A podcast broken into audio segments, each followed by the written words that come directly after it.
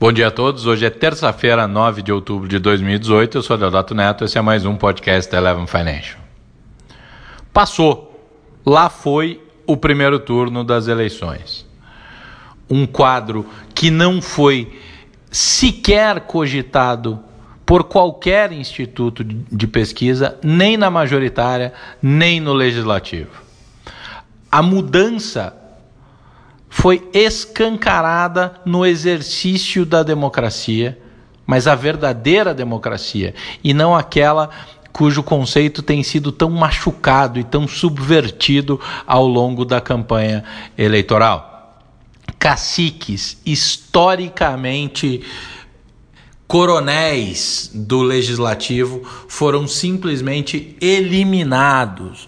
Daqueles que tiveram entregue pelo povo uma licença de aposentadoria, uma passagem só de ida para sua casa, temos nomes como Dilma Rousseff, Eduardo Suplicy, Lindenberg Farias, Roberto Requião, Beto Richa, Vanessa Graziotin, Edson Lobão, Sarney Filho, Rosiana Sarney, Romero Jucá. Reduzimos o número de oligarcas, de donos do Estado. Começamos definitivamente, eu espero, um processo de transformação. Transformação de uma sociedade que compreende a sua responsabilidade. De cidadãos que não buscam direitos infinitos sem compreender os seus deveres, o seu papel e a sua responsabilidade. A discussão agora é muito mais focada, é muito mais direcionada, mas não será menos intensa, não será menos histérica. E o racionalismo será fundamental para que passemos essas três semanas de maneira ordeira, civilizada e possamos compreender qual é a nossa nova realidade. Sairemos desta eleição diferentes, independentes se melhores ou piores. Sairemos em boa parte divididos. Agora, o exercício da divisão não é necessariamente negativo. Lidar de maneira construtiva com o contraditório é fundamental para a evolução da sociedade, para a evolução, sim, do processo democrático e para que o próprio mercado possa a conhecer os seus respectivos preços. Situação e oposição existe no mundo inteiro. Ideologias contrárias existem no mundo inteiro. Parcelas construtivas e parcelas destrutivas existem no mundo inteiro. O que a gente está tentando buscar é aumentar o percentual de construtivismo na nossa discussão política.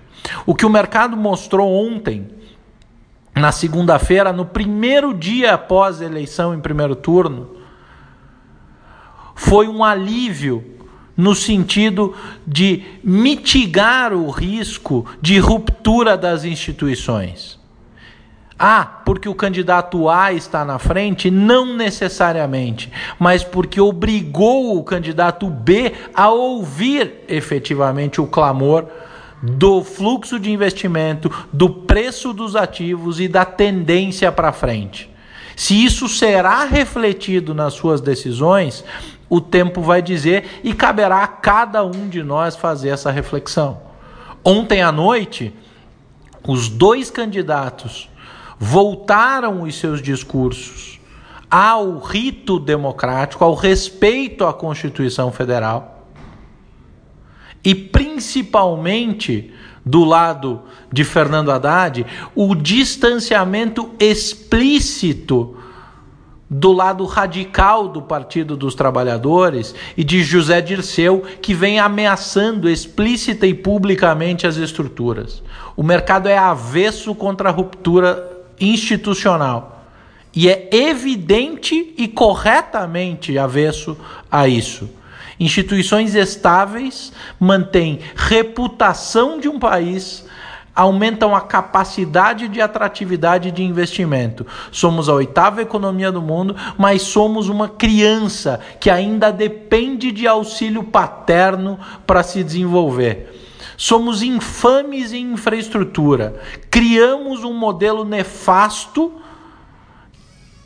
que deteriorou todas as relações público-privadas nos investimentos em infraestrutura.